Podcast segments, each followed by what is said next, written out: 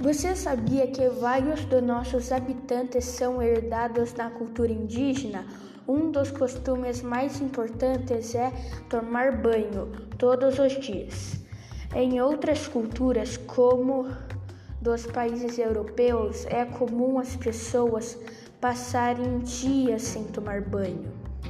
Que bom que os índios nos ensinaram isso, né? Assim somos um povo bem cheirosinho.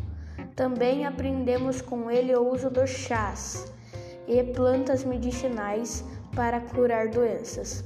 E como os índios têm muito conhecimento de ervas e plantas, muitos dos remédios que acompanham hoje nas, farmá nas farmácias tiveram suas fórmulas baseadas em chás indígenas.